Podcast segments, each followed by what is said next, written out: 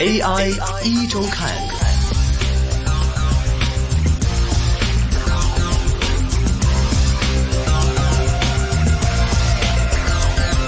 好的，又到了每周五下午的人工智能 AI 的环节。那么今天下午的直播间继续是有粤港澳机器人产业联盟的总干事 Debra 的出现。Debra 你好，Hello，大家好，我是 Debra。那今天是个除夕夜哦，呃，我们应该是叫农历新农历大年三十。哦，我是要跟大家。拜个早年，提前拜个年，因为我除夕嘛，因为在香港除夕可能会叫就是十二月三十一号是除夕，但是其实，在内地大家可能更习惯在农历的大年初一的前一天，就是年三十这一天晚上，就我们会叫除夕。哦，这样子，那我跟大家拜个早年，哎，那就祝大家。我们今年是鼠年，鼠年呢能够行大运。哎，那最重要的，我觉得是身体健康，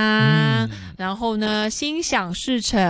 嗯，然后我们的节目呢，呃，关于科技嘛，希望呢科技呢能融入大家的生活，然后带给大家更多的便利。然后来年呢，我们就为大家分享更多的。科技的信息，哎，我就简单说一句好了，祝大家在鼠年里面数一数二。想半天，终于想到这一个。哎呀，鼠年到了，鼠年就快要到了，还有几个小时就要进入到鼠年了，又到了新的一年。其实我们首先想到，就是在这一年的这样的一个进程发展当中啊，科技啊，一定又带来很多新的变化，可能又会有很多新的成果又要呈现在我们面前了。对啊，我们常常呃用一些科技的。的时候啊，像我们现在可能呃去用银行的服务嘛，嗯，在手机上面可能它都会有一些呃声音的认证，对，可能以前常常会要我们输入密码啊，现在可能用录你的音呃语音，对，声音就已经可以登录了，对。那啊，好像美国密西根大学啊，以及日本。啊，气呃电气通信大学研究发现呢，呃，用呃镭射光模拟声音信号呢，对最远一百一十公尺之外的语音助理发号施令，呃，能够入呃用户装置来网购啊、开门啊，甚至启动汽车，搭载 Amazon Alexa 啊、Google Assistant 啊、苹果 Siri 的智慧音箱呢。都无一幸免，所以这个的意思呢，就相当于，比如说，可能这个 Debra 在我一公里或者是一呃一百一十公尺之外的一个地方，那如果说我要唤醒 Debra 的 Siri 或者唤醒 Debra 的某一些手机城市来进行一些声音验证的话呢？通常我们会觉得不可能，我们离这么远一百多米开外，我怎么可能会用 Debra 的声音、Debra 的元素，然后来开启它的一些个人私隐的一些验证讯息呢？但是就是通过这样的一个研究发现，有机会可以用镭射光来模拟出一种声音讯号，然后对一百一十公尺之外的这个语音助理。都能够形成一种有效的互动来进行发号施令，甚至可以直接通过这样的一个身份验证讯息的模拟，然后来侵入用户的装置，然后来做很多事情。比如说，哎，我可以用 Debra 的呃网上银行转账，我用 Debra 的这样的一个手机打开它的这个密码之后呢，来进行网购，对啊，或者是来进行一些其他的不法行为。哇，这个真的是蛮夸张的哇。对啊，基本上可能呃，我们的声音不自觉被人家录了下来，嗯，然后就可以登入我们的一些个人的网络上面的一些平台做一些购物啊，嗯，或者是我们去做可能被冒充 做一些不法的行为，是。这些都非常呃。危险呢？对，而且这个有人就研究啊，说这个症结的问题呢，是在于这个音箱或者说是叫接收系统，它对于任何命令都会予以回应。就比如说，它只要接收到你这样的一个验证信息，那它可能就会将这个进你的指令来进行服从。那有相关人员的就研究发现呢，语音控制装置的这个 MEMS 麦克风呢，不仅会将声音讯号转化为电子讯号来进行后续的这个后台处理。那当遇到了以这种镭射光为基础的光指令的时候呢，也会将它解读为一个电子讯号。那么研究人员呢，就以六十毫瓦的特殊镭射光来试验了多款搭载语音助理的这个智慧装置。那哪些智慧装置呢？包括有音箱啦、摄影机啦、温控器啦、手机啊、平板电脑啊等等。那这些设备都是有机会成功透过镭射光，在五到五十米的范围之内来进行发号施令，命令语音助理开门、线上购物，甚至是启动电。启动这个车子等等，这个讯号都有可能通过这种镭射光的形式来传递出这种语音信号，进入到后台来做一个电子的跟进处理。对，其实基本上我们现在每个人都会有电子的手机啊，嗯，然后智慧手机啊，或者是电子产品，那里面有如果被不法的分子可能在中间。啊，就有黑客啊，或者是勾线，那让我想起呃以前有一套电影啊，《窃听风云》啊，然后里面不是呃有一一一幕就是啊有一个坏人，嗯，他就要把他的电话里面的电池要关掉，嗯，不然的话，基本上你虽然是把所有的网路都关掉，可是呢，他还是可以勾线去听你 live 说的对话。那所以可能以前感觉好像还蛮高科技，或者是一些 特定的部门才可以进行勾线，可是现在科技。就是普遍到几乎可能不法分子在网络上面买一些城市啊，或者是自己用一些呃工具的话，已经可以做一些勾线，或者是窃听啊，或者是去偷啊偷 进去一些网络，或者是做一些个人的啊做不法的行为。嗯。那我们回到这个智慧音箱实验，还有普通使用的场景来看呢，我们撇去一些科学家他们采用的是处理过的这种特殊光线不谈呢，那么可以发现这类实验带给我们的一个重要启发就是在于啊，一般人认为智慧音箱只会对近距离的语音指令有反应，那这个实验就说明呢，它可能对远距离传来的讯号也会有反应。而更关键的就是，这个智慧音箱产品被唤醒之后呢，对任何指令都会执行或者是做出回应。就换句话说呢，只要 任何人都可以命令任何消费者家中的这种智慧音箱，然后这个才是真正的一个我们所谓的保安漏洞当中存在的一个问题。所以，我们很多时候啊，像智慧音箱也好，手机也好，我们很多功能，比如说喊一声“嘿 Siri” 或者喊一声什么什么什么，那它可能会做出回应。那是这个以我们的人类方便为一个出发点，来便捷我们的生活的。但是如果说这样的一种方便的途径被某一些技术，利用作为漏洞来进行一些不法攻击或者是侵犯他人权利的时候，那么这个时候我们是不是应该想一些其他的什么方法，或者是立一些什么样的法律跟条款来进行一些规限？那我觉得这个是我们在发展科技便利生活的过程中需要同步做到的配套问题了。所以啊，很多人都很强调说我要保护私隐，保护私隐，我们也不能说是完全没有道理。我曾经也有一个朋友，他曾经就是我们家里有一个这个智慧音箱，那么他在跟家里人打电话聊天，说话说着说着的时候，突然音箱叫了一声：“嘿，主人找我有什么事儿吗？” 然后我那个朋友就很吃惊，我在跟我家人打电话，你为什么会突然响呢？他后来想起来，可能自己是在跟家里人说话的时候，可能某一个词是唤醒了这样的一个智慧音箱，那令他是突然做出了反应。那当下呢是觉得很好笑的一件事情，但是有的词要细思极恐、细细思考来极为恐怖。就是说，他这种作为一个，我们说我们不说它是个智慧音箱，我们把它当做一个这个信息收集机。嗯，他在我们的不知不觉之间已经收集到了我们的讯息，收集到了我们家人的通话中的我的一些发表的言论，或者说我的一些语音的内容。或者说，他有一些摄像头，他在不知不觉之间已经掌握到了你家里的一个实时的场景环境，跟家里人的一个行动轨迹。就这些东西表面上看，我们好像 智慧音箱是方便我们生活，可以随时问他时间、问他地点，然后问他一些内容，做一些安排，或者说我是作为监控我们家里的一个工具，保障家里不要犯小偷，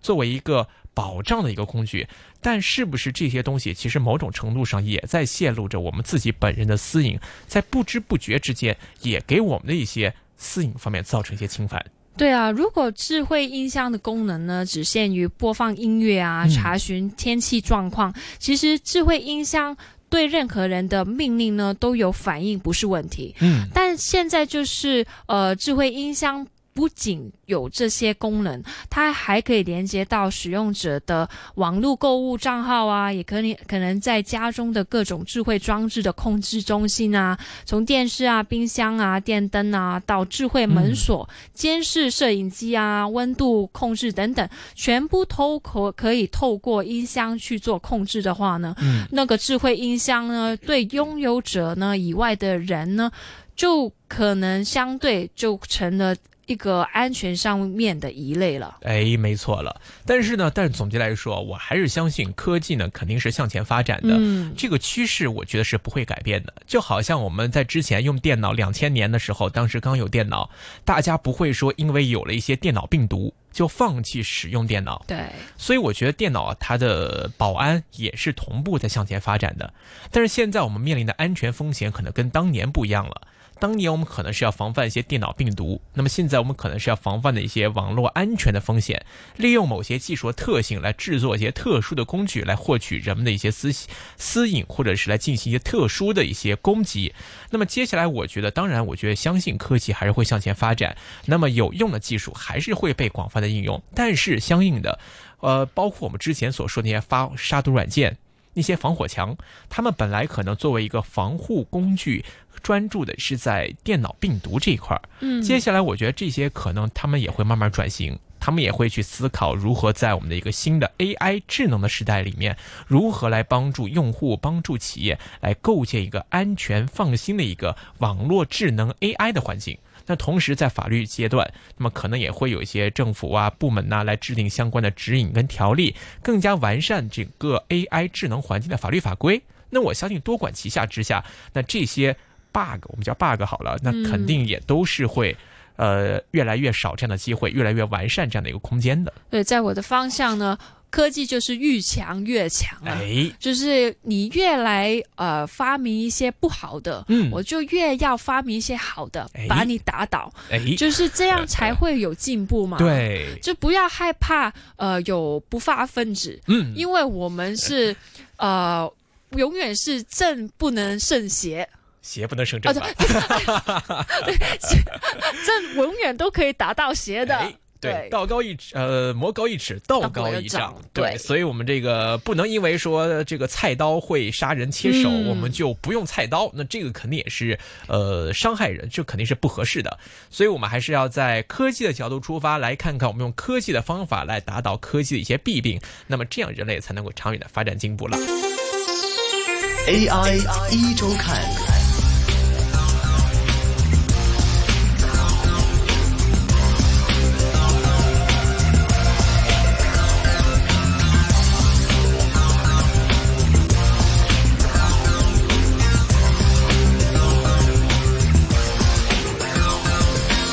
哎，我们常常不是说可能很害怕机器人啊会取代人类工作吗？没错。那过去呢，主要都是发生在汽车啊、手机啊，因为我们常常会听到有一些很大呃规模的工厂啊会生产啊，这些汽车啊或者是手机。可是呢，越来越多的行业呢，都已经呢引入自动化。流水线，嗯，那根据美呃英国《每日邮报》的报道呢，Uniqlo 呢，我们常常听到的这个日本品牌呢，嗯，它的日本工厂呢，经过改造呢，已经接近完全自动化，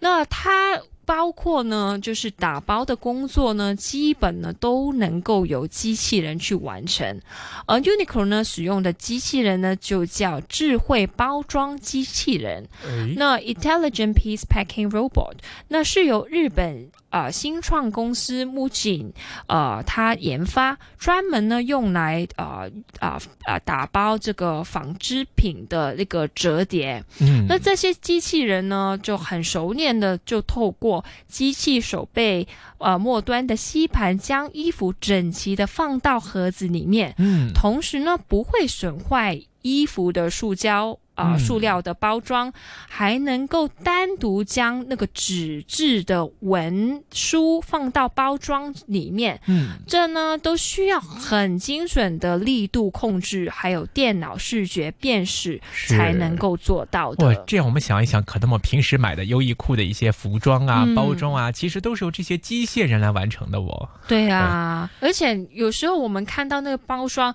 是呃婴儿衣服啊，它里面是有一个很薄的纸，还有一个硬壳硬、哎硬硬卡硬卡纸在里面嘛，原来都不是经过人手，而是机器人。嗯。你看到它那个折叠，其其实不是。这么简单，不是一个一个放进去而已，嗯。而是要呃左叠右，然后再放在 呃那个胶带里面、塑胶袋里面，所以基本上不算是一个非常简单的工序啊。对，因为我是最烦弄包装的，就是比如说你要把衣服折叠的样子要很均衡、很平衡、很好看，然后呢还要在里面去加一些纸板呐、去避免它这个中间的一些印花呀，不要有褶皱啦，或者是一些加一些这个什么东西，一些小扣子啊。贴纸啊，贴纸对在啊里面，这就很麻烦。所以这个工作呢，之前可能我也没有想到，可能哎，原来这些都是由机器来完成的。那我们看，其实，在二零一八年啊，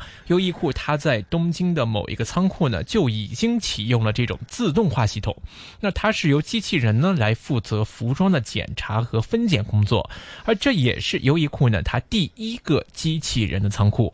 那优衣库表示啊，这套系统呢已经能够取代百分之九十的人力，而且可以二十四小时不间断的运行。这样想想看会多夸张？这个人的话容易出错不说，这个每天的还有这个工作时长的限制，然后呢还要这样的休息呀、然后这个超时劳工还要补水啊，这个有的时候还要请一请病假，还有年假呀之类的，是吧？这一下通过二十四小时的机器人全都解决了，这个真是太省时省力了。对啊，就是因为这个二十四小时不间断的运行。嗯 Uniqlo 呢，每年就已经可以生产十三亿件服装，哇，发往全球二十六个不同国家，三千五啊三千五百家商店中去销售。嗯，而且呢，服装呃的款式啊、材质都非常的不一样的。如果呃这种打包机器人呢能够大规模应用呢，就为呃 Uniqlo 呢节省了很不少的成本啊。哎，那既然是这么好用的系统呢，为什么就是说没有说每间企业都有采用？好像说只有优衣库在使用吗？对啊，因为呃，就像二零一六年啊，还有二零一七年，其实呃，这个运动服装品牌 Adidas 呢，它也曾经呢有开过类似的呃机器人工厂。嗯，那尝试呢，希望用机器人去产生呃去生产它的运动鞋啦，嗯那只保留少量的技术的人员。那可是呢，因为呢，机器人工厂呢，透过它的三 D 的列印啊、机器手背啊，还有电脑编程呢、自动化的技术呢，呃。看似可以呃提高它的生产效率，可是因为有很多细致的一些工作呢，它不能够微调，哦，它都需要去用人手再去呃去做一些呃呃制造的过程，嗯。所以呢，变成呢它花卉呢的需要更高的成本才能够实现它的不一样的款式，那甚至呢、还比要用人工生产还高，嗯所以呢决就决定关闭了两家机器人的工厂。哇，因为这个呢，可能我们印象中呢，去做一些工业产品啊、制成品啊，大家觉得这是非常这个标准化一的这样的一个、这个流程的一个流水线。因为呢，钢铁啊，或者是一些硬的一些东西啊，塑料啊之类的，它有一定的硬度。哎，它可以保证到，就是说每个工业制成品啊，它的这样的一个标准化是划一的。哎，但是我们想想纺织方面，它可能会不一样。一块布特别软，它可能会这个揉的就比如说同样一块布一米长或者是半米长的布，它可能如果你铺放的不够完全平整，或者说我把它拉一拉，它有伸缩性，它有弹性的话呢，它都会有一些不一样。它的质料不一样，可能是丝或者是棉，然后你要印一些呃打一些绣花，可能质量不一样，它的力度也要不一样。对，就像汽车里面的零件，可能不一样的牌子，可是我。几乎每一架汽车都需要用到的零件，可以通用。嗯，可是我们 fashion 啊，就是需要我们的品质啊，或者是质量啊，还有这些款式啊，要每一不是每一年，是每一季都要 又要又要新的款式。对，所以几乎它要。呃，每微调的东西是非常多。嗯，因为它这个纺织的东西啊，可能你要细节到每一个细节的话，那真的就太细了。嗯，比如说我们一个衣服纺织，好像是一块布，但这一块布的构成可能又会不一样。那这一块同样是用丝，是用棉，那它这个丝的属性，每一根丝可能都会不一样，那也会令到这块布的弹性啊、质地啊，或多或少都会有一些些微的区别。所以，比如说像我们一个鞋子，它有很多这个穿鞋带的这个针孔位。嗯，那如果如如果说我们用一些机器的话，它这个布做成了一个鞋的形状，那么可能它在运送过程中啊，这个摔一摔、变一变呐，或者是一些运送过程中的一些挤压也好，就令到它这个洞就变，就是位置跟原先有了一些偏离。但是呢，在你机器捕捉上面就特别难。哎，可能说，哎，我到这个位置之后没有发现那个针孔位啊，或者是没有找到鞋带的位置。举一个例子，可能是这样，那么可能令这个技术啊，或者是机器的这样的一个。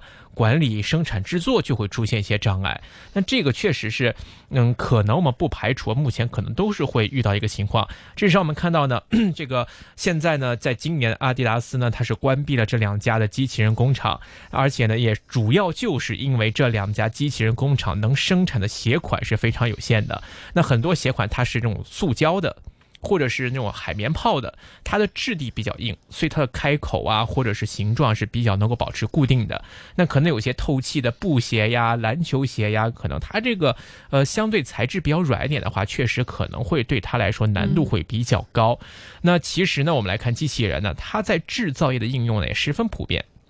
你，比如说像我们刚才说的工业领域，汽车生产线，那它的焊接呀、拧螺丝的这个机械手臂就已经是非常普遍的，这个可以去普遍的推广。所以，但是在这个服装鞋类这些行业呢，就是难以去形成一个自动化的流水线的生产。那因为呢，在这个流水线生产模式啊，最早其实也正是由汽车行业开始普及的。因为机器人，我们看它在制作业的制造业的这样的一个广泛的应用方面，也是从这个呃汽车开始。因为汽车它制造了产量特别大。标准化程度高，因为你这个如果稍微说歪一点啊、斜一点啊，或者不对称啊，有点偏差的话呢，这个风险系数特别高。嗯，那你衣服没关系吗？衣服可能我有零点一的好 呃这个偏差，或者是衣服这个宽松一点、垮一点，那个紧身一点都可以穿。嗯，就标准化定制要求没有那么的高。那么，所以就是令到它这个可能跟这个工业制成啊还是有些区别。另外，在汽车零部件，那刚刚我们也说它都是通用的。那所以它也不存在说有很多不同的厂家，我进的是这块布、那块布、这个丝、那个丝，那这个材料也不会说存在这样的一个偏差。而且呢，现在这个机器人生产线呢，也都是在使用智慧手机啊，还有一些数码的数位产品。而这些产品呢，跟汽车本身也都是有着相似之处。比如说手机，那我们也是经过高精密化的生产、设计、制作、安装、贴胶、贴装、精密压合、上螺丝等等的环节，最终把这个手机像工艺品。一样的这样摆在我们的这个面前，所以说这个工业币或者说是起这个生产制作机器人，那它看起来是一个非常新的事物，但是也未必是在每一个行业都是能够来使用的。那此外呢，我们看到其实智慧手机现在更新也是越来越复杂了。那很多厂商也推出了这个折叠荧幕啊、环绕荧幕啊一些制作难度非常高的产品。那么很多企业他们在生产手机都会有个实验嘛，他们也会有个词叫做良品率。嗯，就是说我即便有这个生产线了，不代表我生产线出来的每件产品都是合规的。因为在这个生产流水线当中，那可能会因为各种各样原因的偏差，令到这个手机出现一些问题。可能这个对焦贴的不准啦，或者是这个接触的时候对的不准，然后这个契合度啊、接触啊都会有一些问题。那么在手机领域都会出现，更何况在这个可能这个制衣行业啊，可能面对这个问题可能会更大一些了。好的，时间关系呢，我们今天就跟 Debra 先聊到这里，感谢 Debra 带的话题分享，我们下期节目时间再会，拜拜，拜拜。股票交易所鸣金收兵，一线金融网。